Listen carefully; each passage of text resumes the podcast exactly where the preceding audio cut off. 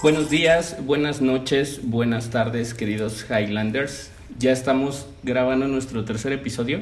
Estamos bien contentos porque el, episodio número 2, eh, donde hablamos sobre el rechazo y donde tuvimos ahí la participación de Leo y Jimena, que son parte del equipo creativo de Highlands, eh, la verdad es que tuvo mucha aceptación, recibimos buenos comentarios, también recibimos algunas críticas que siempre creemos que eso nos ayuda a mejorar y esperamos y aprovechamos este tiempo para hacerles la invitación a que a que nos comenten ahí en las redes sociales donde viste esta publicación, puedes escribir un comentario y puedes decirnos qué te parece, si tienes alguna idea, si, si hay algún tema que a ti te gustaría que pudiéramos platicar, pues adelante, vamos a darle. Así que como ya es costumbre, eh, empiezo este capítulo pues presentando a mi amada esposa. Hola Ale. Hola, hola a todos. Eh, como dice Rodri, buenos días, buenas noches, buenas tardes, buenas madrugadas también puede ser. Eh, esperamos que, que ya se hayan preparado su cafecito, su lechita, su tecito, lo que ustedes quieran y pues vamos a echar el coto un rato. Muy bien, y como es costumbre, obviamente tenemos un, una pareja de invitados que a mí me emocionaba mucho eh, el poder tenerlos aquí. De hecho, este, pues con las personas con las que platico acerca de la planeación de este, de este podcast, de los capítulos y demás, creo que desde el día uno, ¿verdad, amor? Estaban como contemplados en la lista. Este, yo quería platicar con ellos y ah, saber un poquito más de lo que hay en sus corazones. Eh, y pues así, sin más, eh, presento a Steven y Jazmín. Ellos llevan eh, en, en BID, en Cuernavaca, el Ministerio de Adoradores. Y la verdad es que a, a tengo un par de años de conocerla y ha sido una bendición enorme en mi vida. una persona con la que el humor eh, raro que tengo, este, ella me lo entiende y a veces se nos quedan viendo raros cuando nos ponemos, eh, nos sincronizamos en ese mood y me encanta eso. Y por el otro lado, obviamente, pues está Steven, un buen amigo desde hace ya muchos años. Yo estaba haciendo la cuenta antes de llegar hasta aquí y tenemos de menos una década de conocernos. Así que ya es un buen rato. Hemos servido juntos varias veces hemos eh, tenido grupos, hemos, este, en fin, hemos hecho varias cosas en la iglesia y además hasta hemos trabajado alguna temporada, trabajamos juntos. Entonces, este, pues bienvenidos, bienvenidos, Steve. Gracias, gracias. Pues, híjole, qué padre, qué emoción. Eh, la verdad que muy contentos de, de, estar en este capítulo con ustedes. Eh, hemos escuchado los anteriores y, y dije, wow, qué padre, qué padre proyecto.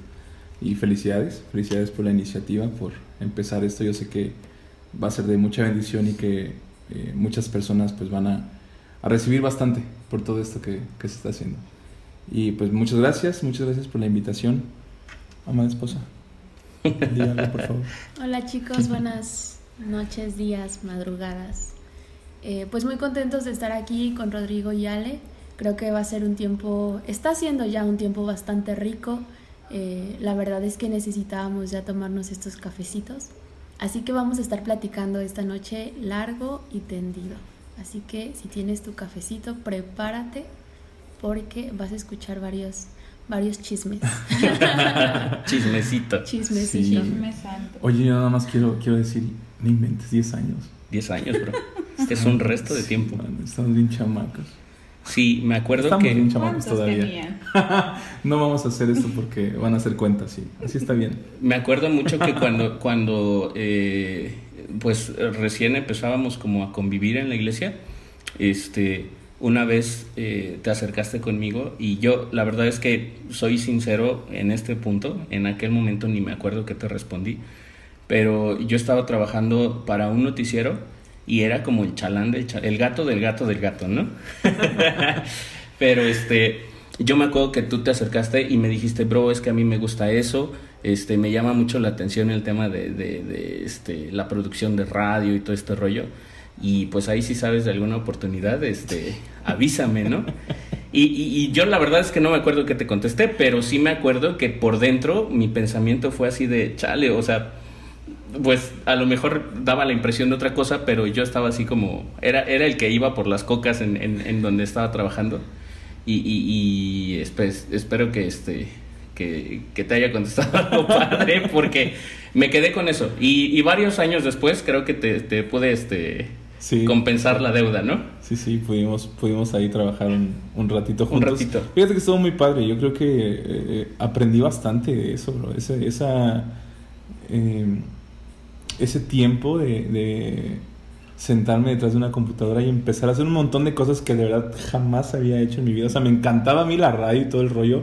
Y me acuerdo que desde antes, cuando estaba eh, más chavillo, armé como que una de estas radios que hacías en Messenger, ¿te acuerdas? En el Hotmail Messenger.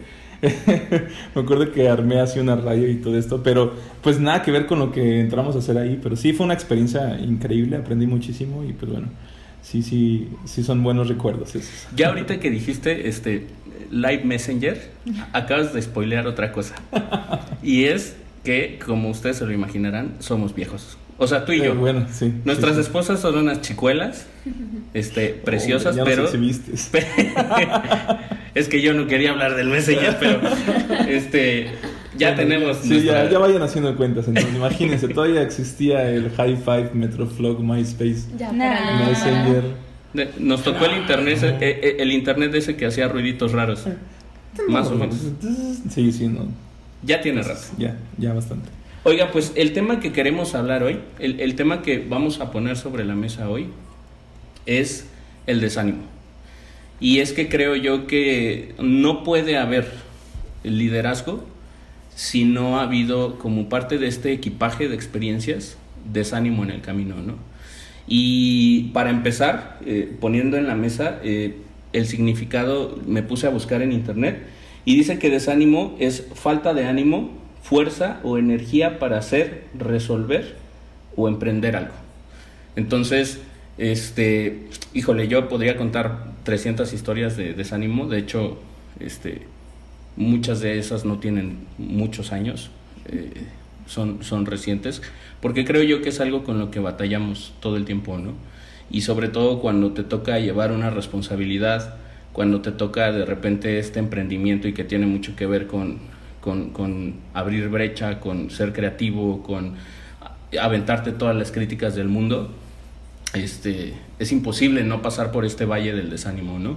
Y me gustaría preguntarles a ustedes, eh, así ahorita, sé que no venían preparados para el tema, eh, pero me gustaría preguntarles si, si alguno de ustedes me quisiera, o los dos incluso, nos quisiera platicar, así en este momento, la, la, historia de desánimo que más recuerden o, o, la que tú digas, esta es la que más me, me pesó, me, me, lastimó en su momento, yo qué sé.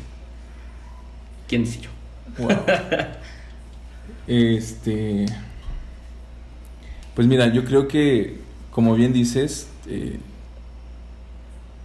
si todo te fuese bien en la vida, pues no aprenderíamos nada, ¿no? Así es. Definitivamente, e, estas etapas de desánimo, de de problemas, de situaciones que, obviamente vienen a, a, causarnos algún tipo de desequilibrio, pues nos enseñan muchísimo.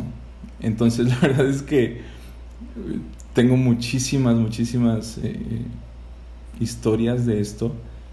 Yo creo que lo que lo que más te podría decir que fue algo que me desanimó mucho fue cuando yo tenía alrededor de 10 años eh, yo, sí, yo tenía como 10 años, vivía en Estados Unidos y mis papás estaban a punto de divorciarse. Uf. Sí, hubo un problema muy fuerte, estuvieron a punto del divorcio, hacían nadita, y eso fue algo que me desanimó mucho, ¿sabes? Porque, pues, imagínate, 10 años, eh, íbamos a la iglesia, me acuerdo que eh, íbamos a la iglesia, mis papás este, servían, eh, salían en obras de teatro y, y, yo empezaba como que apenas a, meterme un poquito a la música. En ese tiempo creo que estaba tocando la batería en la iglesia donde estaba. Y cuando sucede esta situación, pues sí fue como un golpe muy fuerte, porque dije, oye, fue de las primeras veces que creo que mencioné, ¿por qué? Si te servimos, ¿por qué si nosotros vamos a la iglesia y te servimos? ¿Por qué pasa esto? Entonces, recuerdo que, pues, eh, eh, la situación que, que, desató todo esto me hizo irme a mi recámara, acostarme llorando eh, en, en, mi cama boca abajo y empezar como que a, a abrir un diario en mi cabeza y donde recuerdo que e, esa noche dije, esto que está pasando esta noche, así, así, así, así, así, como que lo anoté y dije, yo no, yo no quiero hacer esto, ¿no? Pero también fue una situación de decir, ¿y si esto eh, me está pasando sirviendo a Dios y yendo a la iglesia y con mis papás en la iglesia y, y todo esto, pues tampoco quiero esto con Dios, ¿no? Entonces creo que fue, fue la primera vez y que de verdad que sí, sí sí duró un ratito, duró un ratito porque después de ahí yo me vine a, México. Yo vivía en Estados Unidos, después de eso me vengo a México.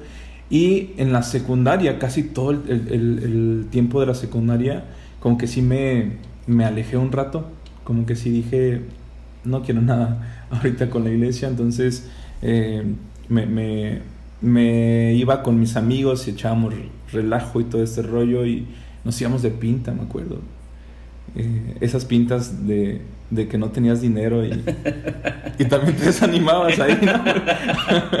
Porque hacías chafle, eh, con nada más cinco pesos creo que en ese tiempo te alcanzaba para unas papitas, ¿no? Sí. Y así, y bueno, anduve, anduve como que en mi, en mi rollo ese, en, en, esos años justamente por eso, ¿no? Hasta que bueno, ya después eh, como que otra vez Dios me me alcanzó y, y, me volvió a, tomar entre sus brazos de una manera muy sutil y, muy hermosa y como que pude nuevamente empezar a, regresar, ¿no? Y fue cuando como que ya decidí bien después de ese tiempo a, ya, me voy a poner las pilas. Hasta años después. donde otra vez hubo desánimo. Pero sí, es, es que ha, ha, habido muchas veces, pero yo creo que esa fue la más, la más fuerte, la más pesada, cuando mis papás estuvieron al punto del divorcio. Que gracias a Dios no se divorciaron. Ah, ese es un punto importante a rescatar, ¿eh? Sí, sí, sí. Oré mucho, o sea, yo me acuerdo que oraba mucho por ellos y, y, si hubo separación, sí. pero me acuerdo que sí hubo varias separaciones y, y, y donde pues también había situaciones donde otra vez entraba el desánimo, ¿no? Porque como que decía, ay, como que ya marchaba bien la cosa y, y de repente, ¿no? y otra vez y, ajá. Entonces, sí, pero sí han sido varias, sí han sido varias. Ok, ok, ese estuvo bueno. Sí, de mi parte creo que también han sido demasiadas. Eh, si bien no soy muy grande de edad, parezco de 18. Gracias. Pero tengo 20. tengo 24, pero viví demasiado rápido. Entonces siempre quise emprender muchísimas cosas y hacer muchas cosas desde muy chiquita y no lo lograba y me frustraba y me desanimaba y ya no quería seguir y eso era una constante, constantemente estaba eh, cambiando mi actividad disque favorita porque me desanimaba, porque no me salía y me frustraba. Pero creo que la más grande fue mi servicio con Dios. Ese fue el desánimo más grande que he enfrentado. Eh, yo conocía a, a Cristo a los 14 años. Entonces, em, pues a esa edad eh, comencé a ir a la iglesia, eh, conocí a un Dios sanador. ¿no? Yo no vivía a Dios como tal, simplemente había experimentado un milagro de, sanación. Entonces yo pues estaba como que muy, muy volada emocionalmente y, y, si bien desde chiquitita, tres años, o creo que desde bebé mi mamá comenta que ya balbuceaba demasiado porque me gustaba, este, escuchaba alguna canción y empezaba a balbucear, ¿no? Entonces desde muy, muy chiquita comencé a, a cantar y, así en mi casa porque yo era muy penosa. Eh, entonces cuando llegué a la iglesia y, y veo que estaba el ministerio de adoración, yo dije, bueno, pues es danzar definitivamente no, tengo mis pies un poco chuecos y pues me voy a caer, ¿no? Entonces, este, aparte de eso, pues yo sabía que no la iba a hacer en otro lado, yo dije, bueno, eh, medio sé cantar, entonces me voy a aventar ahí, ¿no? Y, y, me acuerdo que que me decían comentarios de, ay, pues sí, métete. No lo oré previamente, no sentí el llamado así de Dios diciéndome, ven. La luz que te iluminó desde el Yo dije, bueno, pues esto es lo que menos mal me sale eh, y es lo que pues muchos me dicen que debería de estar. Y pues ahí voy, ¿no? Con el líder así de, oye, puedes estar en el ministerio. Entonces empecé a ir y todo muy padre. Eh, no voy a quemar a ninguno. sin nombres, sin nombres. No, este, comencé a ir todo muy padre, pero yo era demasiado penosa, o sea, nada que ver con la Jazmín que pueden conocer el día de hoy. Entonces me decían, canta una canción y yo así como de, no, no puedo. Y aunque en mi casa me super salía, llegaba al ensayo y no podía, ¿no? Y después comencé a perderle un poquito el miedo, me empecé a meter más este, me acuerdo que ya llegaba con mi canción así bien, bien este, ensayadísima de todos los días. Y el domingo a mi líder se le ocurría voltear a verme y decir, no, no cantes, no vas a cantar. Y cambiaba la canción. Entonces yo decía, ¿qué onda? ¿Qué está pasando? Ajá, y pues todos se sacaban de onda y pues yo obviamente me sentía pues mal, ¿no? Pero yo decía, bueno, pues es mi líder, ¿no? Lo respeto. Entonces, no fue una ocasión, fueron demasiadas. Y, y, eso también empezó a provocar como que algo de inseguridad en cuanto a, no, pues entonces sí lo hago muy mal, tampoco soy buena para esto, ¿no? Entonces empezaron a pasar más cosas que como adolescentes pasamos. Eh, situaciones ahí de corazones rotos y todas esas situaciones. Ándale. Entonces yo dije, mm, no, no me está yendo bien aquí en, en, la alabanza, ¿no? Ni siquiera, o sea, no, no la he hecho eh, estoy harta de la iglesia, eh, estoy harta de todo mundo y me voy. Y me fui a mundanear unos cuantos años, eh, creo que fueron, a ver, déjame hago cuentas. Cuéntale, cuéntale. fueron tres años en donde anduve pues un poquito, un poquito demasiado perdida. Y lo que me pasó afuera fue que ah, encontré un reflector, alguien me dijo, ¿sí cantas? Y comencé a cantar y me empezaron a pagar por eso. Entonces yo dije, ah, pues aquí se agrado. Yo creo que, bueno, más bien yo le he compartido mucho a los chicos del, del ministerio que agradarle al mundo es muy fácil. Nuestro servicio con Dios es otro, otro rollo. Allá afuera cantas bien, te mueves tantito y la haces.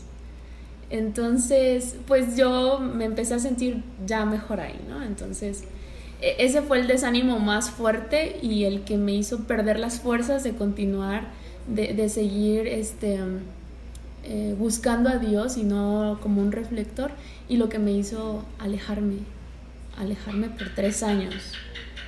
Fíjate que este, creo que los dos como que tocaron este punto y algo que, que para mí es súper importante tocar durante este episodio es este tema de cómo el desánimo te va separando de tu relación con Dios, ¿no? Y, pareciera, o sea, lo platicábamos incluso en el capítulo anterior y decíamos que a veces el, el, tema no es que Dios te juzga por lo que haces, ¿no? Sino el tema es cuando tú empiezas a juzgarte a ti mismo y tú empiezas a dar pasos hacia atrás, ¿no? Y creo que con el desánimo pasa esto. Lo dijiste tú, Steve, lo dices tú, Has. Este, al final, eh, ese desánimo te lleva a, a, mundanear, decías tú, ¿no? Y yo creo que lo hemos pasado, yo lo viví, yo eh, justamente a los 18 años, eh, el, el, que para mí, en mi corazón, es el primer pastor que tuve, este, me baja del servicio porque yo no estaba casado, ¿no? O sea, me dijo, a partir de hoy, eh, entraron ahí unas ideologías raras a la iglesia en ese momento eh, a, esa, a esa iglesia donde nos congregamos específicamente y a mí me dijo, este, solamente los casados y las casadas pueden servir. Y como tú eres soltero, este, pues vas para atrás, ¿no?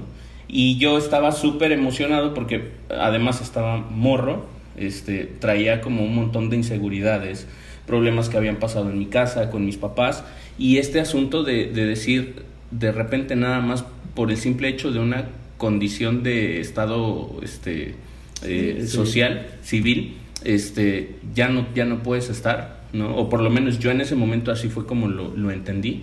Y yo hice lo mismo. Yo agarré y dije, bueno, pues agarro mis chivas y me voy a mundanear un rato, ¿no? Y, yo también me eché como cinco años mundaneando. Y luego, eh, como tú lo dijiste, hijas, o sea, empiezas a coquetear con el mundo y, pareciera como que es un plan armado, una conspiración en la que en el mundo te empieza a ir mejor. y en la que en el mundo empiezas a disfrutar más y empiezas a brillar más, por decirlo de alguna manera. Y eso eh, te gusta, ¿no? O sea, eso yo me acuerdo que a mí me pasó y yo decía, no, pues entonces, ¿cuál era la diferencia, no? Claro. O sea, en la iglesia me restringía. Y, luego ya le vas poniendo todo lo tuyo, ¿no? Sí, claro. Le vas echando así de tu. Ajá, exacto. Te, te victimizas. claro. Y, este, y empiezas a decir, ah, y te tiras al piso, y todo fue malo, y no sé qué. Pero, este, este asunto de decir, eh, ¿qué tanto me puede llegar a, satisfacer? ¿O por cuánto tiempo me puede llegar a satisfacer? lo que estoy viviendo afuera, ¿no? Yo a los 22 años eh, me pasa como, o sea, sí, el, los siete años de, vacas flacas en, en, siete semanas, este, me pasó todo, ¿no?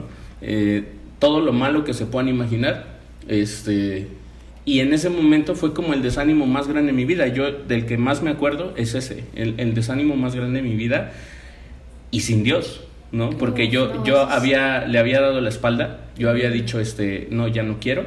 Y, este, y ahí sí fue un desánimo, o sea, totalmente solitario, ¿no? De decir, este, no tengo nada, no tengo a nadie y no sé qué hacer. Y empiezas a desanimarte hasta de vivir. Sí, es muy peligroso. Exacto. Entonces, en ese sentido, este, creo yo que tenemos que aprender a darnos cuenta. Y a veces, eh, cuando somos cristianos, es el tema de la iglesia a veces no ayuda, ¿no? Porque dices, eh, tengo miedo de volver, ¿no? Porque, y, de repente, digo, ya, ya, que estás de este lado, dices, hay 27 millones de iglesias en el mundo, ¿no? Pero cuando estás ahí, dices, no, ¿y cómo voy a regresar a la iglesia? Como si la iglesia de donde saliste fuera la única a la que pudieras volver, ¿ves? Y de repente chocas mucho, peleas mucho con, con este tema de decir, qué vergüenza volver y que la gente me vea peor de como me fui, ¿no? Que la, que la congregación me vea peor de como me fui. Y luego te llega una idea peor, que es, qué vergüenza eh, que yo le dije a Dios, yo sin ti puedo, y tener que volver y decir, no es cierto, era broma, estaba jugando, ¿no? ¿Cómo lo vivieron ustedes? Híjole. Pues mira, yo creo que eh, a esa edad a, la edad en que la primera vez yo me, me alejé, eh, era más una situación por el, el qué van a decir las personas. Eh, yo recuerdo que en ese tiempo en la iglesia donde yo iba era una iglesia como muy eh, tradicional y donde, híjole, pues usar pantalón para la mujer era pecado, ¿no? Wow. entonces, entonces yo, yo, venía con, con, una enseñanza muy de que eh, creo que Ale lo, lo, llegó a mencionar en algún eh, episodio, donde no puedes hacer esto, no puedes hacer esto, no puedes hacer esto, y yo literal pues no hacía nada de eso, ¿no? Entonces, eh, en el momento en el que yo ya decido como pues hacer, hacer mi relajo, ¿no? Irme de pinta para mí era... Me excomulgaron, ¿no? Sí. o sea, para mí el, haber ido de pinta ya era, ya no entras al cielo, ¿no? Es un pecado horrible. Y, y bueno, entonces mi mayor preocupación, fíjate que la verdad no fue tanto como, como que, que, cómo llego a Dios, porque también creo que a esa edad todavía no estaba como tan entrado en, en, Dios, ¿sabes? No conocía verdaderamente quién era Dios. Eso ya lo conocí mucho más adelante. Entonces mi, mi, mayor preocupación en ese tiempo era la gente. ¿Qué van a decir de mí? ¿No? Eh, o sea, no hombre, no, no, no, van a decir que soy un pecador, que soy un traidor, que, este, que hice todo mal, ¿no? O sea, ¿cómo me van a ver? Entonces ese era mi mayor miedo y, y no regresé a la, a la iglesia donde, de donde salí. Y, y, y, sí recuerdo que, eh, pues tiempo después, eh, empecé a ir a, otra congregación y empecé como que ya a, cambiar un poquito porque esta congregación ya no era pues así, ¿no? De, de como con, con estas eh, reglas, ¿no? Tan, tan rígidas, tan duras. Entonces ya yo escuchaba más acerca de, de ese Dios de gracia y, de perdón y de amor. Mm. Entonces yo dije, ah, pues eh, eh, yo no conocía esto, ¿no? Entonces ahí, pues bueno, yo ya conocí como que más, más este Dios amoroso que pues a pesar de, mis errores, eh, te digo que me, me volvió a, a, abrazar, me, me regresó al, al, rebaño, ¿no? Y pues bueno, ya ahí aprendí como que a, pedir perdón, aprendí a, arrepentirte, ¿no? O sea, que es como que el, verdadero arrepentimiento y, y, pues ya como que dejar de hacer esas cosas que sabes que estaban, que estaban mal, pero no tanto por una situación de prohibición, sino por una situación pues ya de, de que pues ya conoces a Dios y ya, ya sabes qué es lo que no le gusta, ¿no? Pero sí, el, el, mi, mi mayor como... Eh, problema en ese tiempo fue ese, como que, el que la gente, ¿qué, qué, va a pensar? ¿Qué va a decir? Entonces, como que pude ahí, yéndome a otra iglesia, como que cambiar eso. Así justo fue así como yo no regreso aquí, yo me voy a donde nadie me conozca. y ahí empecé de, de, cero. De cero. Sí. a, mí me fue de la patada. Bienvenida. Fue horrible porque, como tú dijeras, Rodri, eh, creo que el segundo desánimo más fuerte que tuve fue cuando me di cuenta que eh, tampoco tanto, tanto mundo me hacía bien. Así es. Eh, fue horrible porque pues precisamente también llegué al punto en donde dije, ni siquiera tengo a Dios, o sea, porque no, que me va a voltear a ver ahorita, Claro. Soy una basura. Eh, aparte que este, a mí me tocó y lo voy a platicar porque quizá alguien aquí la ha pasado, pero... Eso me gusta. Eh, ya, ese intro me gustó. obviamente la gente en la iglesia se da cuenta cuando te alejas, eso es obvio. Ya. Y muchas veces lejos de decir, oye, aquí estoy, toma un abrazo, es no, no le hablen guacala. Entonces a mí me tocó no una, varias veces de encontrarme a personas que yo respetaba mucho delante de delante, dentro de la iglesia. Y él no ni te volteó a ver porque, pues no sé, como si tuvieras una enfermedad extraña. Entonces, a mí me lastimó demasiado. Y aparte de las novelas mentales que te haces. Sí. Algunas veces, ya después yo dije, a lo mejor ni me vio. Pero mientras tanto yo decía, no, sí me ignoró. Sí. Algunas sí fueron demasiado evidentes. Eh, o, simplemente que te eliminan de Facebook y básicamente es como que ponen tu, tu cara en la puerta de la iglesia para que no pases, ¿no? O sea... Como en los bancos cuando los que roban. Sí, sí, fue, muy feo eso. Entonces, eh, pues yo decía, no, no tengo, este... Bueno, aparte, con mis papás me daba pena llegar y decirles, ¿saben que Me siento muy mal y, y ya no sé qué hacer con mi vida y estoy pues desanimada, estoy mal tampoco era opción para mí porque pues en ese momento mi orgullo estaba hasta el tope. Sí. Entonces, me acuerdo que un día simplemente desperté y, vi, aparte desperté súper cruda y mal. Eh, vi que mi vida estaba hecha un relajo. Un relajo es, es algo que yo le he contado a personas muy íntimamente, que me desperté ese día, me paré, y, me acuerdo que traía un vestido. Entonces me salí, tomé, tomé, un taxi y le dije, llévame a un lugar en donde haya una alberca, porque necesito una alberca. Y el taxista me dijo, estábamos en Cuernavaca, y me dijo, mm, pues creo que en Temisco, fuimos hacia Temisco, eh, se metió por Zapata, o sea, aparte de que me exponía demasiado, este, entramos a un a una calle que estaba empedrada, todavía me acuerdo, y, llegamos a una, era como una botanera en realidad. Y me bajé, entré, me senté en un camastro y pedí una, una jarra de limonada. Entonces me, me, serví mi vasito, me tomé esa limonada y me acuerdo que, que me puse a llorar porque dije, estoy sola, o sea, me siento sola y, estoy mal y me levanté y me fui a, la alberca y me aventé así como, como iba. Obviamente me fueron a sacar, pero este, porque no podía meterme así como estaba. Con vestido y todo. Ajá, pero cuando salí, eh, yo dije, necesito regresar a mi casa. Wow. y no pensaba en regresar a la iglesia de donde salí. Definitivamente al inicio no era una opción. Sí lo intenté después. No quise oírle como... No me quise ver tan cobarde. Pero... Gracias por eso. pero, pero me acuerdo que, que fue así, o sea, yo dije, necesito sentirme así como ahorita, no fresca, porque después de darme ese chapuzón me sentía fresquecita y dije, necesito regresar a mi casa. Y justo era mm. un domingo. Mm. Y me acuerdo que yo le marqué a mis papás. Ah, aparte de, ese lugar me fui caminando hacia Walmart, que está en Zapata, para que se vayan imaginando por dónde. Me fui caminando toda la, carretera.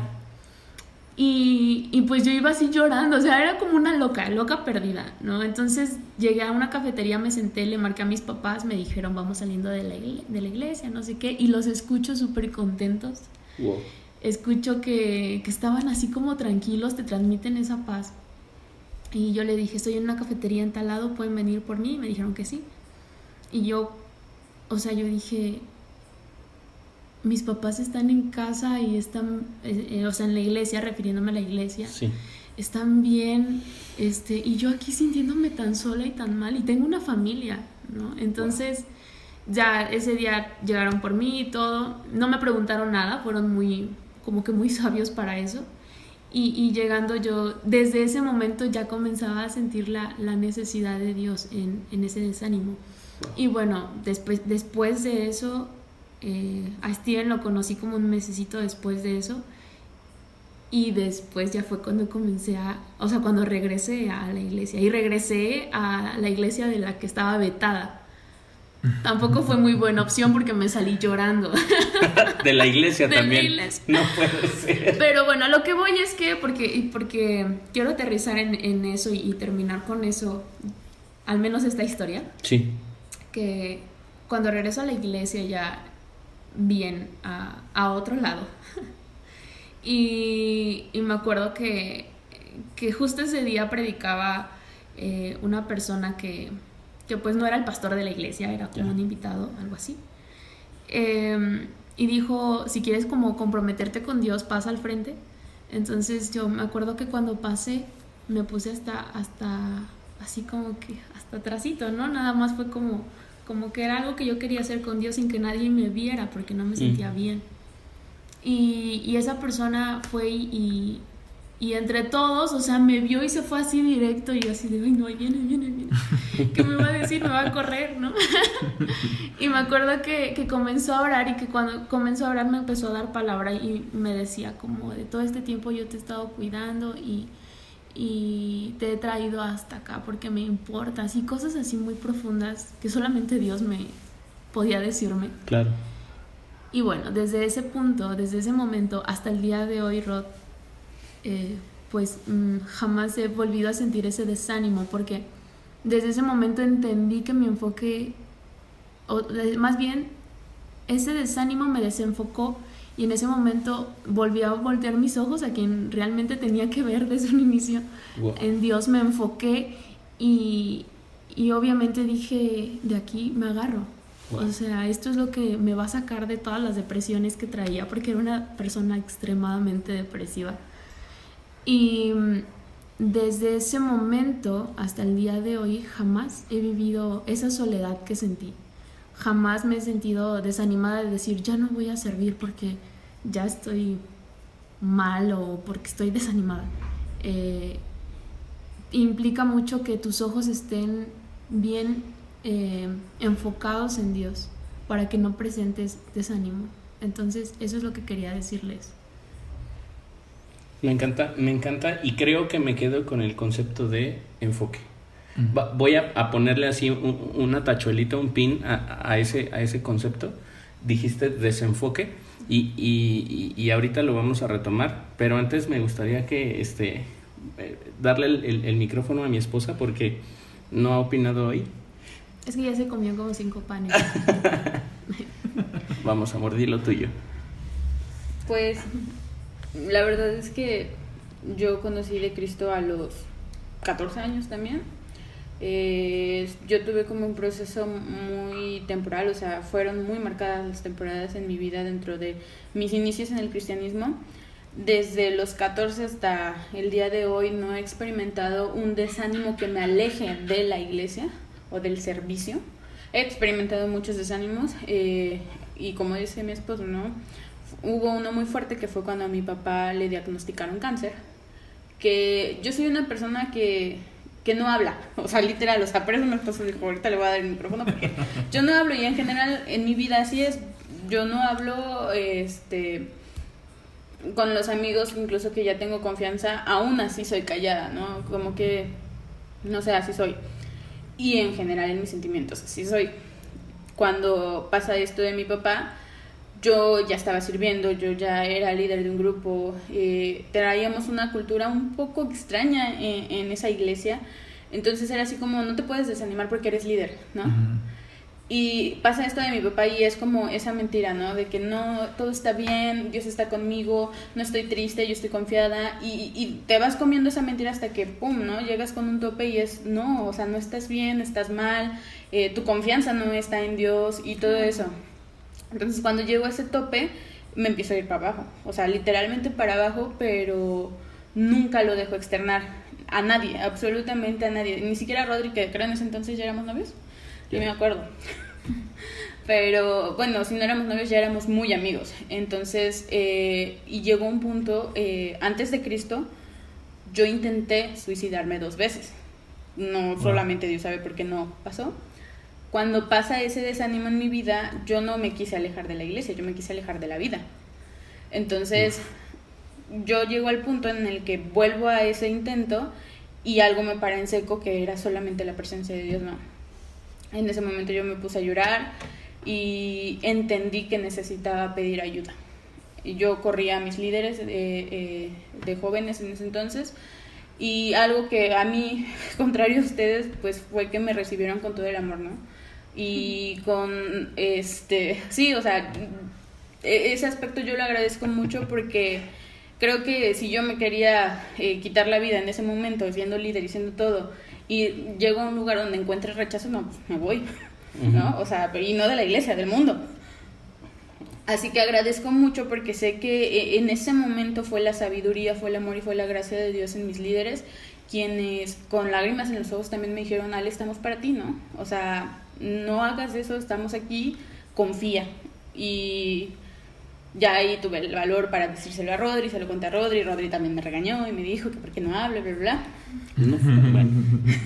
Quémame en el podcast. O sea, no fue un regaño malo, sino fue así como de no está sola, ¿no? Creo que ese es el desánimo más grande que puedo recordar o el que marcó literalmente mi vida, porque pues gracias a Dios, no sé por qué solamente Dios sabe, nunca he tenido una pausa desde que llegué a Cristo hasta acá pero sí ha habido muchas veces en las que es como, ya Dios, ya, o sea, ya me cansé, ya no quiero.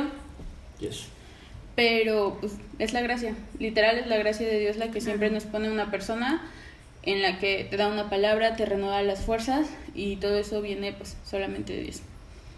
Fíjense que, ah, dale, dale, dale, dale, no te este, Yo quería mencionar que, por ejemplo, hace unos días estábamos en el discipulado con el equipo de adoración.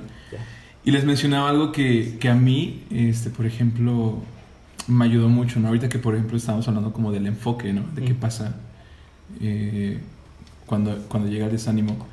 Yo les mencionaba que, eh, como te decía, desde muy pequeño me gustaba la música. Yo empiezo a tocar la guitarra más o menos a la edad en que me vengo a México, que fue como los 10, 11 años. De ahí empiezo a tocar la guitarra.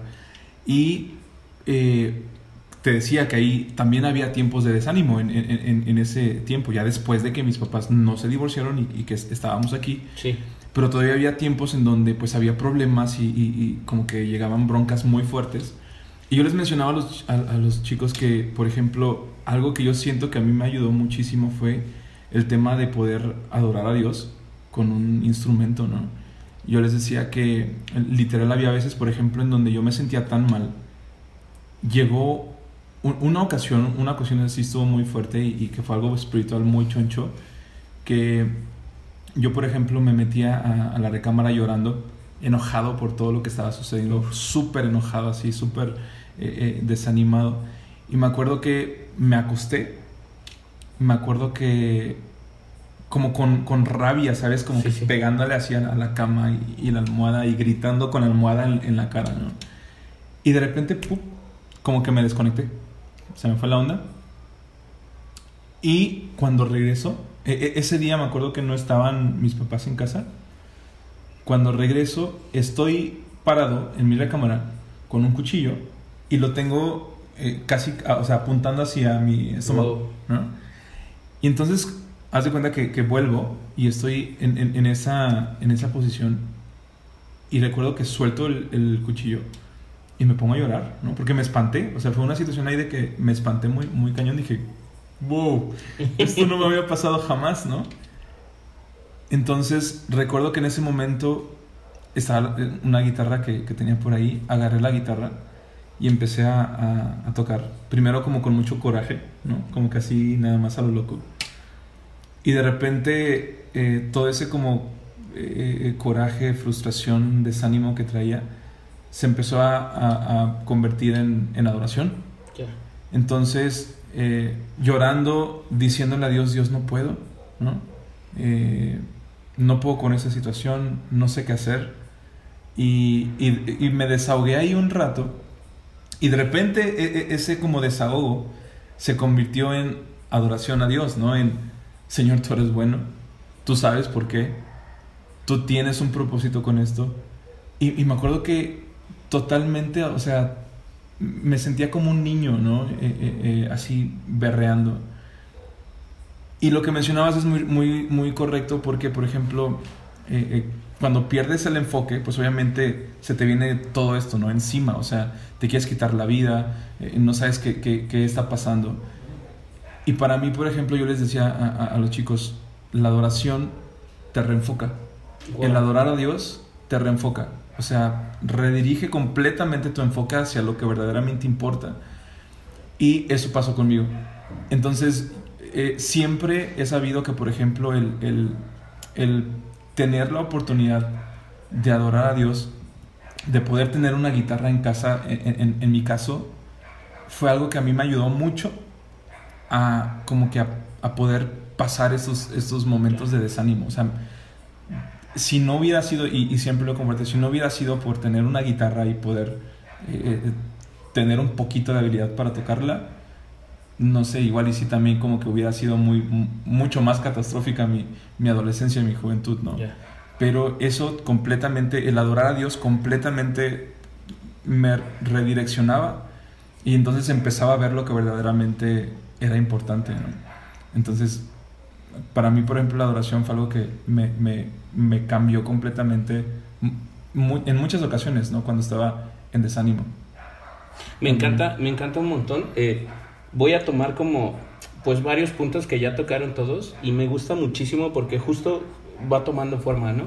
Eh, Has nos habla primero del desenfoque y, y, y, de esta situación de cómo eh, un día despiertas y te das cuenta el desenfoque total que tiene tu vida, ¿no? Como a pesar de creer que estabas yendo por un buen camino, este, te das cuenta de que no ves nada, ¿no? No ves ni para adelante ni para atrás. Luego, eh, con Ale, amor, nos, nos hablas de este asunto de necesitas no estar solo, necesitas darte cuenta de que necesitas ayuda, de que tienes que levantar la mano y decir, este, alguien auxílieme, porque yo solo o, yo sola no puedo con esta situación, ¿no? Y ahorita terminas tú, Steve, con este tema de decir eh, la adoración a Dios es un punto importante, ¿no?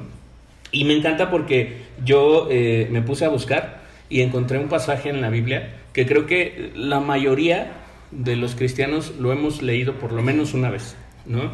Y se los quiero compartir, está en Mateo 26 y dice, obviamente está hablando de Jesús en ese momento, y dice, entró con Pablo y con los dos hijos de Zebedeo, que eran Jacobo y Juan. Dice, ya eh, a solas los cuatro, se fue llenando de indescriptible tristeza y de profunda angustia. Esto están describiendo a Jesús en ese momento, ¿no? Y Jesús en ese momento dice, tengo el alma llena de tristeza y angustia mortal. Quédense aquí conmigo, no se duerman. Eso se lo está diciendo a tres personas, ¿no? Se lo está diciendo a Jacobo, se lo está diciendo a Juan y se lo está diciendo a Pedro. Y en ese momento eh, Jesús está sintiendo, creo yo, que las sensaciones o, los sentimientos más humanos, más carnales que puede haber, que son tristeza y angustia mortal. Como tú lo decías, amor, este tema de decir, quiero eh, desanimarme, pero no de un ministerio, sino de la vida, ¿no? Ya, ya no quiero vivir. Y luego dice, se apartó un poco, se postró rostro en tierra y oró. Padre mío, si es posible, aparta de mí esta copa, pero hágase lo que tú quieras y no lo que quiera yo. Cuando fue a donde había dejado a los tres discípulos, los halló dormidos. Mm. Pedro, eh, dijo Jesús, no pueden quedarse despiertos conmigo ni siquiera una hora, manténganse despiertos y oren para que la tentación no los venza, porque es cierto que el espíritu está dispuesto, pero la carne es débil. Yo creo que todos hemos escuchado alguna vez ese pasaje y quiero poner una frase aquí sobre la mesa. Y la frase es, la tristeza, que creo que ya lo hemos eh, platicado en otras ocasiones, la tristeza habla de, del pasado. Cuando tú estás con la mirada puesta en lo que viviste, en lo que pudo ser, en una decisión que tal vez no tomaste, eh, algo a lo que no te aventaste, eso te genera tristeza. Y también por el otro lado está la angustia, que es esta, esta ansiedad, esta desesperación y que nos lo enseñaba incluso nuestro pastor en, algún mensaje, es, eso es un exceso de futuro, ¿no? Estar preocupado por qué va a pasar mañana, cómo va a salir esto, si me va a ir bien o me va a ir mal. Esas dos cosas son ingredientes para el desánimo. Pero cuando no vivimos enfocados en el presente, eh, somos propensos a vivir en el desánimo. Entonces, empezar por este punto de decir, sí, el hecho de no poner la mirada en donde debe de estar, como tú lo concluías ahorita, Steve, eh, este tema de no estoy viendo lo que tengo que ver y creo que la adoración es como ese, ese, esa herramienta, ese instrumento perfecto para regresarte al presente. Creo que ese es como lo que te hace reenfocarte otra vez, ¿no? Que cuando tú empiezas a adorar y empiezas a, intimar con Dios, dejas que se vaya el, el futuro, se vaya el pasado, o por lo menos dejen de importar, y empiezas a vivir el aquí y el ahora, ¿no? Este momento íntimo en el que tú estás con Dios y, estás escuchando lo que Él te está diciendo, estás sintiendo ese abrazo que a lo mejor no había sentido en ningún otro lado, pero que al final se trata de este presente, ¿no? Entonces, ya hablamos un poquito acerca de cómo es el, el, desánimo en el ministerio, que creo que todos ya compartimos y pasamos por ahí. Me encanta que también hablaron de esta parte. Yo no conocía esa historia de, del cuchillo, y la verdad es que es sorprendente, porque a veces nos metemos en cosas o en terrenos donde creemos que podemos, donde dices, yo aguanto con esto, o yo puedo solo, o yo no necesito pedir ayuda, ¿no? Y me encanta cómo en, la, en, en, el pasaje que les leí, pues Jesús le dice a, los discípulos, eh, quédense aquí y oren. O sea, el mismo Jesús eh, no, no dijo, ah, yo puedo solo, yo me rifo, ¿no? Sino, sino dijo, hey, necesito ayuda, ¿no?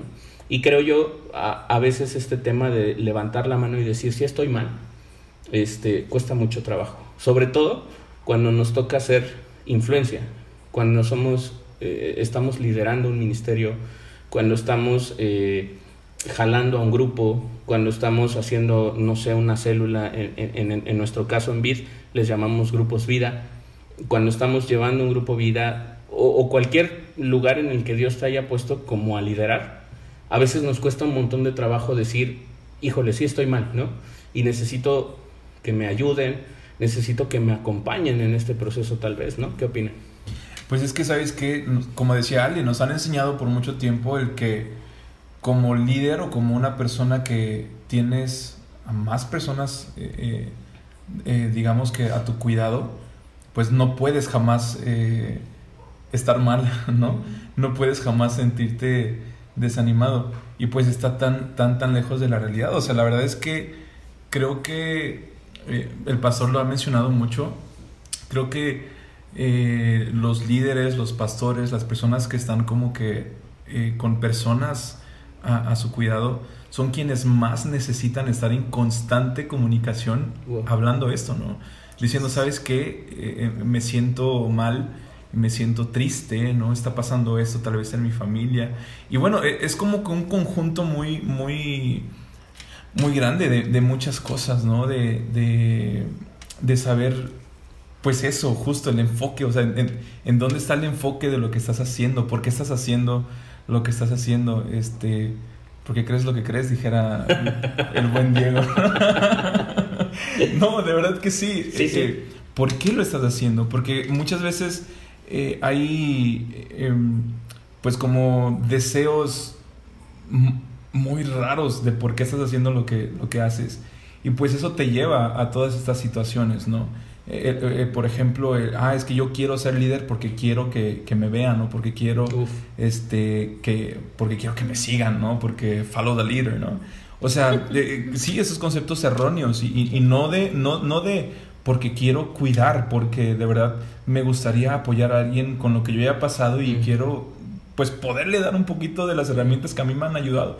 Entonces cuando hay como estos em, conceptos equivocados de por qué quieres hacer esto, pues empieza todo este desánimo, ¿no? Yo he escuchado de pastores que se han quitado la vida. Así es. O sea, que sí, que sí se han, que sí se han eh, suicidado y, de verdad que dices, oye, pero ¿por qué?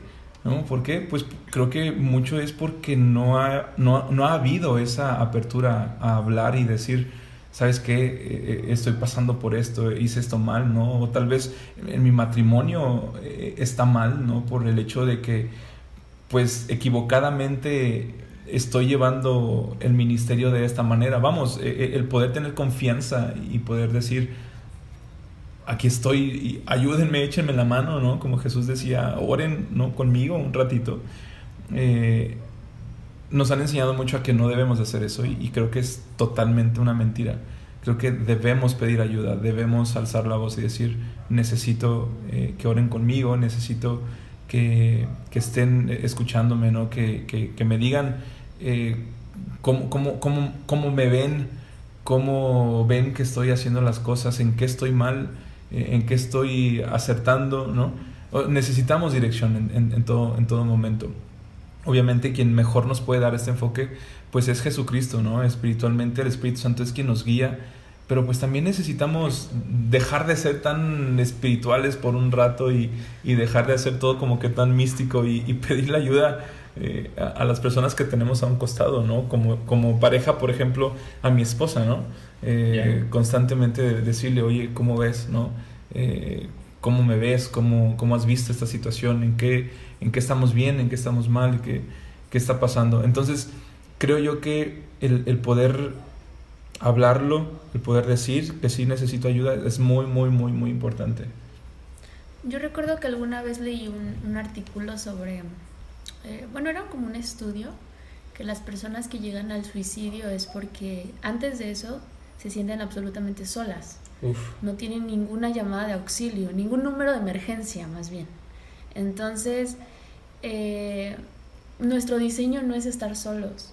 Eh, si nos vamos como que a la Biblia y desde el inicio, Dios creó todo y dijo, todo está bien, esto está bien. Y llega el momento en donde dice, no es bueno que el hombre esté solo y creó a su ayuda, ¿no? Entonces, eh, si nos vamos desde, el, desde ese origen, o sea, necesitamos a alguien con quien platicar. Y muchas veces, apenas hablaba con, con, unas amigas, pues eh, debemos también ser muy sabios con quién vamos a hablar, a quién le vamos a abrir nuestro corazón. Que si sea una persona que pues pueda darnos un consejo, un consejo sabio y, y, también comenzar a, si no, si no lo haces, pero sí comenzar a abrir tu corazón con Dios. O sea, si no lo estás haciendo ahorita, te súper recomiendo que ya lo inicies, eh, porque es en, en, el único lugar en donde puedes realmente eh, descargarte y entregar absolutamente todos esos sentimientos que están ahí dentro, este, comprimidos.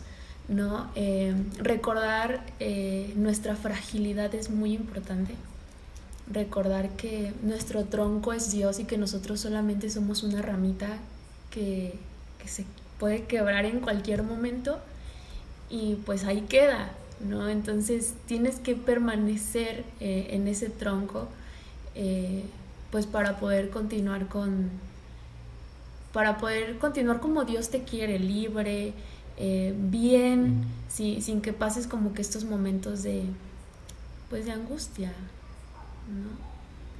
Sí. Es muy importante que la iglesia empiece a, tomar apertura en el sentido de que la salud mental y la salud emocional van ligadas con la salud espiritual. Wow. No podemos estar eh, bien espiritualmente si mentalmente y emocionalmente estamos mal. Y normalmente la iglesia eh, acostumbra a decir, no, estás en pecado, por eso te sientes desanimado, tienes que orar más, ¿no? Y, y, en ese momento, ¿con qué confianza te acercas? ¿Con qué confianza vas y le dices, sabes qué? Pues es que me siento mal por esto.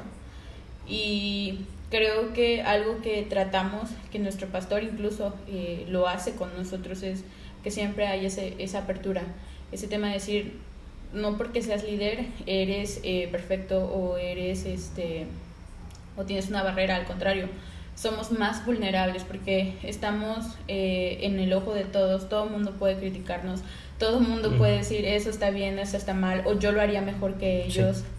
Y ese desánimo, créanme que se siente feo, porque uno no sabe pues las cosas que está pasando por detrás y venir a dar una cara de todo está bien, eh, también se llora, se llora atrás. Y si, como dice Steven, ¿no? tú no tienes verdaderamente la convicción correcta del por qué quieres eh, estar al frente de algo, sea de liderazgo o no, eh, créeme que cuando te venga la primera crítica, ¡pum! No vas a aguantar, ¿no? Y pues decir eso, ¿no? que al menos yo agradezco a nuestros pastores, agradezco eh, ese corazón de decir la salud emocional aquí en BIT también se trabaja. Y que las iglesias puedan abrirse a esto porque la gente se está yendo no porque caigan en pecado, no porque les llame la atención del mundo, sino porque no han encontrado amor en las iglesias, no han encontrado eh, alguien que los escuche, que les diga, saben qué, o sea, sí estás pasando por esto, pero juntos vamos a salir adelante, ¿no? No han encontrado familia. Entonces, dejen de decir que las personas se van de su iglesia porque están en pecado o en el mundo, porque a veces es eso, ¿no? La frialdad que tenemos ante, ah, pues es que se ya cayó en pecado, pues ya, fuchi, ¿no? Como dice Gas, ¿no? Sí. Los vetamos. Y que sepan que aquí en Bit tienen brazos abiertos en todos lados, ¿no? Aunque no te conozcamos, te amamos. Y, e incluso con los pastores, puedes acercarte directamente, no tienes que pasar por ningún protocolo. Si te sientes desanimado, háblalo. Es lo único que puedo decir. Cuida tu salud emocional, tanto como la espiritual. Wow. Yo creo que eso es algo súper importante y, híjole, no debería de ser, pero hasta es difícil de digerir, ¿no? Porque... Eh, justamente en muchas iglesias eh, nos enfocamos tanto en este tema de alcanzar como esa, o por lo menos el concepto personal que tenemos de perfección. Eh, este, esta, esta parte donde Pablo dice que, que, nos vamos perfeccionando todos los días hasta llegar a, a, la eh, figura de Jesús. Y a veces nos la creemos tanto. En el capítulo, en el, episodio anterior, hablábamos sobre esta falta, falsa honestidad cuando, cuando tú haces algo, cuando estás sirviendo en algo y, al final cuando bajas de, tu servicio, cuando termina el, el, este, el servicio un domingo o yo qué sé, este, y, alguien te, te, te, felicita porque lo hiciste bien, este, tú dices, ay no, este fue Dios, ¿no? Yo, yo no hago nada, ¿no? Toda la gloria. Exacto, sí. Justo, justo. Y, y, muchas veces, no digo que todo el tiempo, pero muchas veces es una falsa honestidad, ¿no?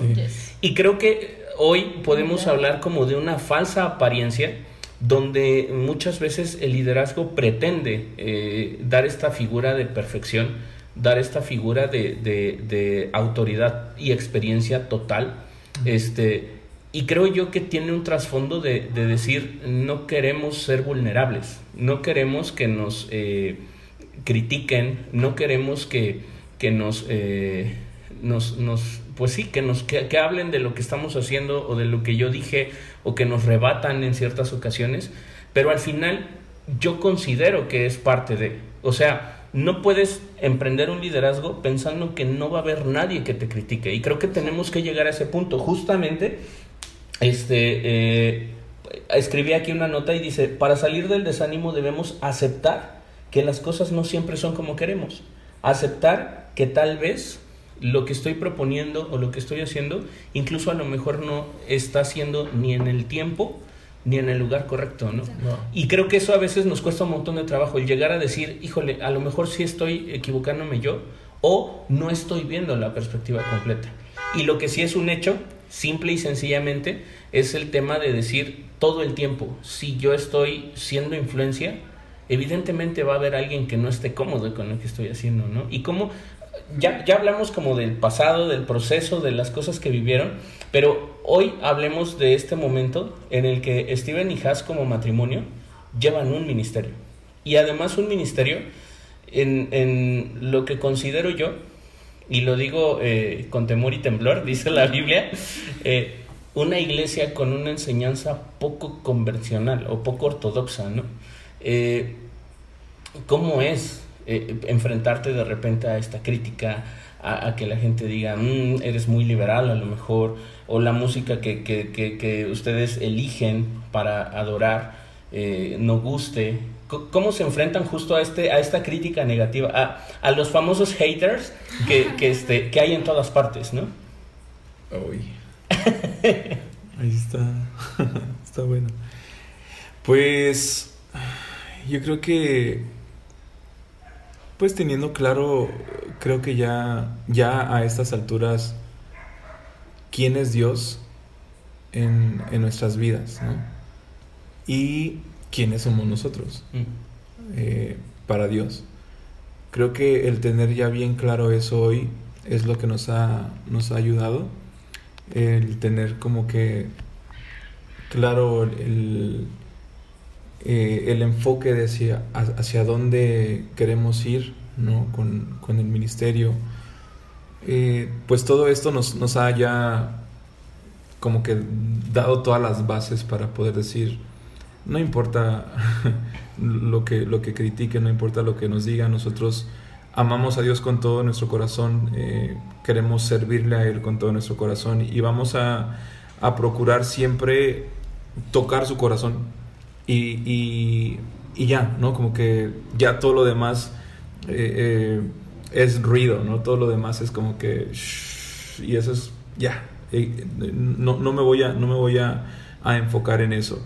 Creo que hoy en día todo lo que, lo que hemos vivido, lo que Has mencionaba, ¿no? De, de, su pasado, lo que yo mencionaba eh, justo nos, nos, está pasando, ¿no? En, en, esos días hemos estado hablando como con personas muy cercanas, en, en lo particular con una persona que amo mucho, que, que, me dice cosas que veo que yo ya, ya cursé y digo, wow, o sea, Dios, ¿cómo nos preparas, ¿no? En esos tiempos en donde nosotros estamos tan, tan, tan, este, nos sentimos tan decepcionados y, tan eh, perdidos para estos momentos, para cuando hoy a alguien le tengo que dar un consejo acerca de esto. Entonces, creo que el, el, ya saber eh, eh, qué, es lo que Dios quiere de nosotros hoy eh, es lo que nos ha como mantenido en, pues, vamos por este camino, ¿no?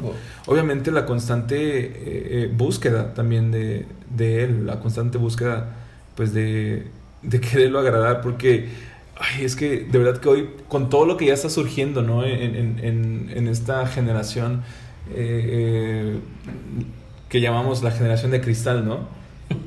que, ya tienes que, de verdad, que cuidarte de todo, de cómo hablas, de, cómo te expresas, de todo, porque si no eh, vas a, herir este, a personas. De verdad que es, es, es increíble. Apenas veía una, una una imagen en, redes sociales y, es de una persona que tiene pintada así como que un montón de cosas, no sé si la, han visto, ¿no? Que amor y paz, que tiene aquí el, este, eh, eh, el, ¿cómo se llama? El paliacate de, de, mujeres, ¿no? De feminismo y acá tatuajes de la evolución y todo esto. Este, y está con otra persona que tiene tatuada bueno, no tatuado, tiene como una imagen, una cruz solamente, ¿no? Como refiriéndose a alguien que conoce de Dios y a alguien que pues trae como que un montón de, de otras ideas. Y esta persona que tiene un montón de otras ideas le dice a esta persona que tiene solamente una cruz, como que estás muy, este, muy, ¿cómo te digo? Eh, tienes mucho rollo, ¿no? O sea, como que tu Dios y todo esto es como que mucho rollo. Estás muy complicado, ¿no? Ajá, y le dice, y le responde a esta persona, ¿Tú crees? O sea, tú que vienes con todo esto, ¿no? Eh, eh, y, justo, por ejemplo, esa persona que tiene solamente a, Cristo en, su corazón y que entiende de verdad cuál es su posición en Cristo y, y quién es Cristo en su vida, pues le, le cuestiona a la otra persona, ¿tú crees que yo estoy como que tan, tan mal? Entonces yo creo que es eso, como tener claro quién es Dios en tu vida, tener claro quién eres tú ante los ojos de Dios. Eso nos ha ayudado mucho para el día de hoy decir, creemos que eh, eh, estamos haciendo eh, todo para, para, querer agradar a Dios y, y, solamente, ¿no? Entonces, creo que por ahí va. Sí, si a alguien buscamos agradar es a Él, ¿no? Todos las reuniones que, que, podamos tener, pues obviamente eh, eh, si, buscamos, por ejemplo, adoración que, contenga palabra, es algo que nos han enseñado. Eh, y, eso te facilita muchas cosas. O sea, el que realmente busques la, adoración que, que le agrada a Dios, eh, o buscando más bien arrancarle una sonrisa a Dios, preparar algo tan importante como una reunión dominical, por ejemplo, eh, es, este, maravilloso y, además pues fluye, ¿sabes? O sea, si es de Dios fluye y eso lo puedes experimentar. Hasta el día de hoy, eh, no me va a dejar mentir Steven, al menos no nos han llegado como que tantos malos comentarios, ¿verdad? Algunos que son como para, pues sí, para mejorar, pero no hemos tenido como que malos comentarios al respecto, eh, respecto a la adoración. Y eso es bastante lindo. Sí, igual como que en, respecto a, nuestra vida también como que no hemos recibido como que ¿sabes? Todavía no. Todavía no. A, mí al inicio me pasó, o sea, al, inicio, eh, por ahí, voy a decir nombres. Oh my God. Este, una vez, este, con Jime, por ejemplo, cuando comenzó a, integrarse a VIP, alguien, ¿no? De, de otra iglesia, de la otra iglesia, le comentó así como de cuidado, o sea, estás ahí con Has. Ya. ¿no? No, no estoy, bueno, sí fue a Jimena. Entonces, este, pues a mí, pues eso me da risa, ¿sabes? Ya no es algo que, ay, me lastime, ya nadie me quiere. Mm. O sea, dejé de hacerme la víctima, mm. ¿no? Entonces, eh, pues, pues nada más eh, el buscar agradar a Dios, Dios y saber que, que tu enfoque y tu, tu corazón está en Él, pues lo demás se resbala, ¿sabes? Es como un jaboncito que nos ponemos todos los días para que esas cosas, pues, que quieran venir precisamente a desanimar, desanimar, se, pues se vayan, ¿no? Creo que lo resume perfecto eh, de, este pasaje que leímos, este, esta parte donde Jesús está orando, ¿no? Y dice, Padre mío, si es posible, aparte esta copa. ¿no? Creo que muchas veces, este, pues, mm, leemos una crítica o, alguien nos dice algo, o el, típico, fíjate que alguien me dijo que le dijeron este, esto de ti, y, y, finalmente es normal, insisto, yo creo que cuando, cuando tú estás eh, siendo una influencia, es inevitable que te, que te, que te enfrentes a esto, ¿no? De hecho, yo lo escribí aquí y puse entender que no todos los que te rodean van a seguir el mismo camino que tú, o por lo menos no con la misma pasión, ¿no? Y creo que eso es algo que a veces nos cuesta trabajo entender. Traemos, porque es nuestra, naturaleza humana, el, asunto este de, hacer comunidad, de, tener grupos, tribus, ¿no? Porque ese es nuestro, nuestro, nuestro ADN eh, humano. Y eh, cuando a veces las cosas no salen bien ahí, eh, obviamente viene este desánimo, ¿no? Pero cuando tú entiendes esta parte, y, justamente Jesús decía eso, ¿no? Si es posible, aparte de mí esta copa, pero que se haga lo que tú quieres, no lo que yo quiero, ¿no? Entonces, cuando haces ese switch, como ustedes ya lo dijeron, y dices, bueno, ya me deja de importar mucho lo que otros dicen de mí y solamente me importa lo que Jesús dice de mí, y, solamente me enfoco en lo que Jesús me ha llamado a hacer a mí, porque al final creo yo que es un ping-pong entre, entre Steven y Dios, entre Jazmín y Dios, entre Alejandra y Dios, entre Rodrigo y Dios, que tú vas a terminar entregando cuentas, ¿no? Y eso es algo que constantemente, por lo menos a, los que nos toca como ser responsables de un ministerio acá en BID, este, recibimos como enseñanza eh, constante, ¿no?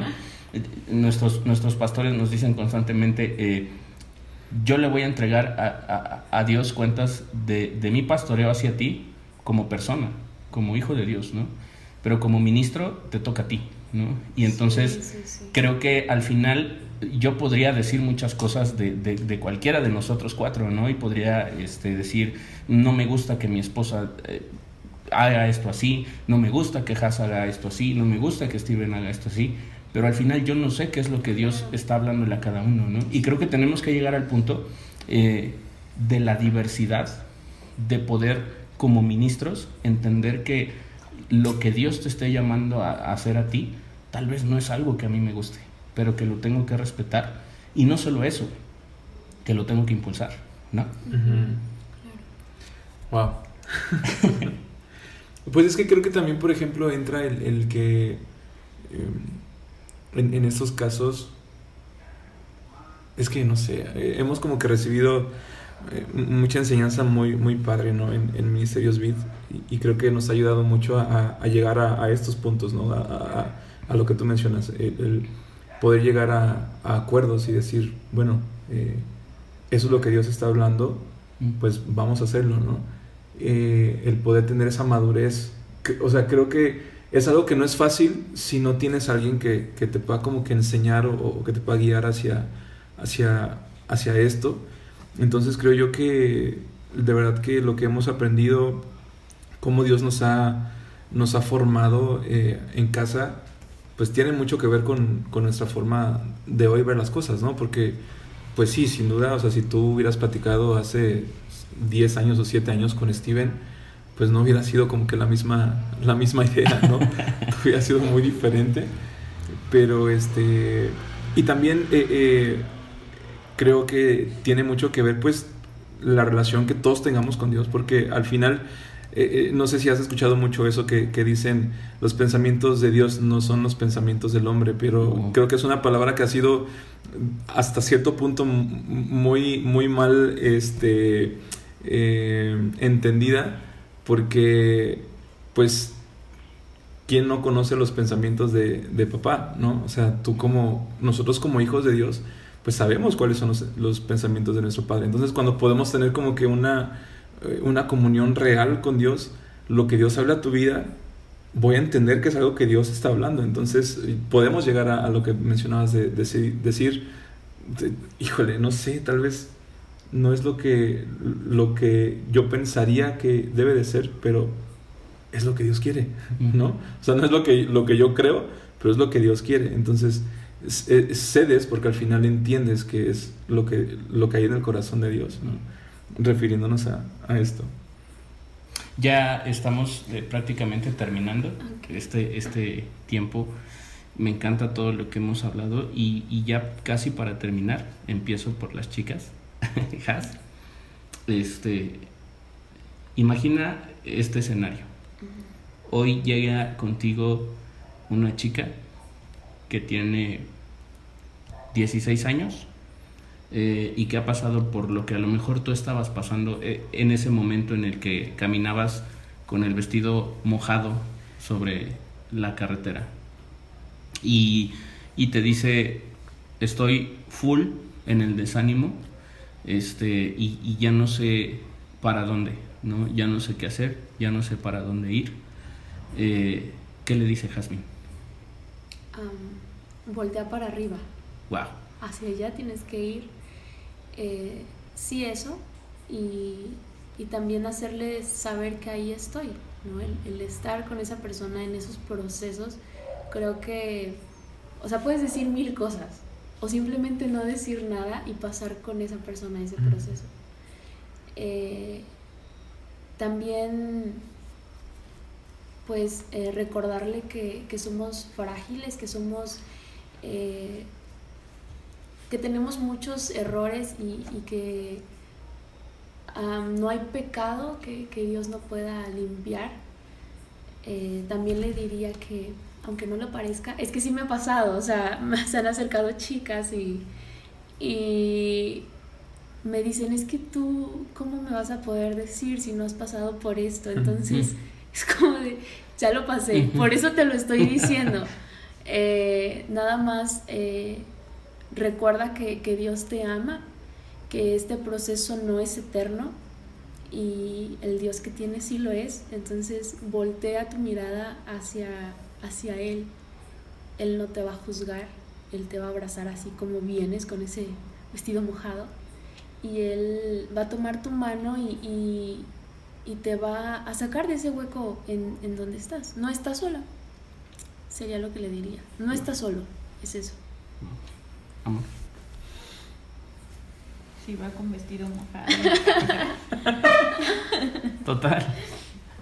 Pues creo que lo, lo que le diría en general en cualquier situación es está bien no estar bien todo el tiempo. Wow. Que se quite eh, e-, esa carga, incluso la Biblia lo dice, ¿no? Jesús dice, mi carga es ligera, mi yugo es ligero. No, no te tomes tan en serio los comentarios de no debes, no puedes o sé fuerte. Porque al final siempre, siempre, como lo dice la Biblia, Dios se perfecciona nuestra debilidad. Muéstrate tal como estás, con, tu, con toda tu vulnerabilidad ante Dios y créeme que Dios se va a encargar de poner a las personas correctas el momento correcto para que tú puedas fluir en, medio de esa emoción y puedas sacar lo mejor, que algo florezca de ahí. Wow. Amigo. Wow. Apenas, apenas me, me, encantó esto que leí donde decían, a veces eh, lo mejor que puedes hacer cuando alguien está pasando por un mal momento es no dar un consejo, ¿no? Y yo dije, ah, caray, ¿cómo, cómo, cómo funciona eso? Y como decía Has, el simple hecho de estar, ¿no? El simple hecho de decir, ¿sabes qué? O sea, vamos, me topo a alguien y me dice todo ese rollo, le diría, vente, ven a mi casa, siéntate, vamos a tomar un café y platícame, ¿no? Y escuchar y estar solamente es como que a veces lo que más, más, más se necesita un abrazo, en silencio. Eh, creo que eso, el, el, como sentir empatía ¿no? por la gente, porque a veces queremos como que dar un, un, muy buen consejo y hacemos eso, ¿no? De, pues no llores, sé fuerte. así como, ah, ah, bueno, está bien. No, ah, perdón, me sí. mis lágrimas, ¿no? Perdóname. Este, tan fácil, sí, wow, Dios, ¿por qué no lo pensé antes? Pero de verdad, e, e, el solamente estar y, decir, desahógate, no, llora. ¿Quieres llorar? Llora, llora, saca todo lo que tengas que sacar. O sea, muéstrate como, como eres, ¿no? Como decía Ale, muéstrate tal cual como eres. Así llega adelante Dios. Así tal cual, mira, aquí está, ¿no? Soy esto. Eh, eh, creo que, creo que, que, hoy, hoy en día, yo haría eso, ¿no? el mejor consejo es, para mí, no decir nada, solamente desahogate. Me encanta. Y dale, dale. Y, cuidar mucho esa parte, ¿no? Cuando alguien nos abre así su corazón. Eh, estaba escuchando a una consejera bíblica que dice que una persona que, te comparte algo te está entregando algo tan valioso, tan valioso como, no sé si a ustedes les pasó, pero mi abuelita, por ejemplo, tenía una vitrina llena de platos elegantes. sí. Entonces, eh, nada más los platos elegantes funcionaban cuando llegaban visitas, ¿no? Y eran momentos especiales en donde los platos elegantes se presentaban. De ahí en fuera eran platos de plástico y así como que algunos ya quemados de la orilla por, por la estufa cualquier cosa, ¿no? Entonces, este, esta consejera bíblica decía, eh, cuando escuches a una persona no te pongas desde un punto moralista, no te pongas a dar un consejo moralista. No tienes que saber cómo, qué costumbres tiene, cuál es su cultura para entenderla. Tienes que ver cómo es su personalidad. Tienes que ser empático con lo que está viviendo y todo lo que te cuente, eh, atesorarlo como esa vajilla. Entonces creo que también lo que podemos hacer y lo que nos han enseñado a hacer es precisamente eso, a, ser más profundos, como decía Ale, no nada más este, eh, no nada más como criticar desde mi perspectiva, mm. sino irnos a la Biblia, saber también la, salud mental, eh, bueno, profundizar demasiado con una persona mm. para, para poder darle lo que necesita realmente. Wow.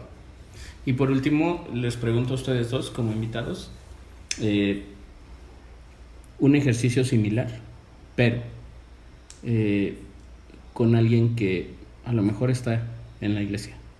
A lo mejor hay, hay siempre los hay, ¿no? Y, tratamos de que no sea así, pero siempre está esa persona de cualquier edad, ¿no? En este caso, un, un chico o una chica que tú lo ves el domingo, que va semi arrastrado o semi arrastrada por sus papás, este, y que lo ves pasando por ese desánimo, ¿no? Y, y, que a lo mejor no tiene ni siquiera las ganas, porque ya no vamos a hablar de, de, las formas o de o del el, yo que sé, la intención, pero ni siquiera el ánimo de, de decir, oye, necesito ayuda, ¿no? Eh, pero te encuentras con una persona así, un chico así, una chica así, ¿qué le dices? Exactamente lo mismo, Rey. No hay diferencia. Simplemente somos personas y tenemos esos procesos y es exactamente lo mismo. Aplica para todos.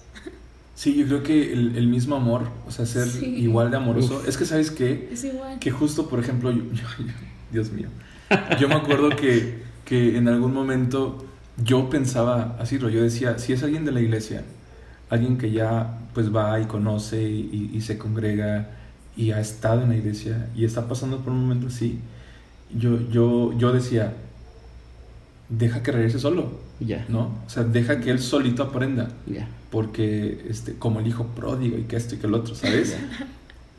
y estaba totalmente equivocado. O sea, yo creo que es con el mismo amor, que como si fuera alguien que, que no conoce, con ese mismo amor llegar y abrazarlo y, decirle, te escucho, ¿no? Y, te amo y, a pesar de que sientas todo esto, eres especial y eres importante para Dios y, pues... Vamos a salir, ¿no? de vamos, vamos, juntos. Familia, vamos a salir de esto juntos.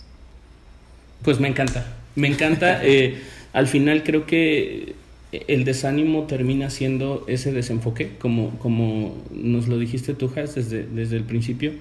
Eh, y yo terminaría diciendo esto, lo dije ya en algún momento de, esta noche, pero terminaría diciendo otra vez esto, ¿no? Quítale eh, pasado, quítale futuro y enfócate en el presente. Y creo que ese es el antídoto eh, para poder echar atrás o dejar atrás el desánimo, ¿no? Pues muchas gracias por acompañarnos hoy. No, hombre, gracias a ustedes. Y de una vez aprovecho públicamente para invitarlos a un capítulo que eh, vamos a, trabajar, a desarrollar en una segunda temporada, pero que tiene que ver con el amor. ¿Cómo ven? wow. Está bien.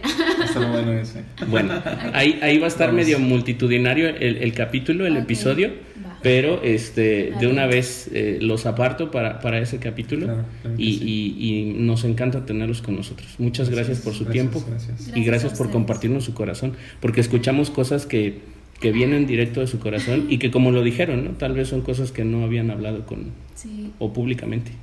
De aquí no sale. lo pues que se habla en cuesta arriba se queda en, cuesta, arriba.